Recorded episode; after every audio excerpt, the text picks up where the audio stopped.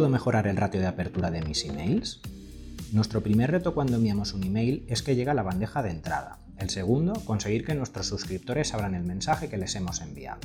Incrementar el ratio de apertura es posible con cuatro simples pasos.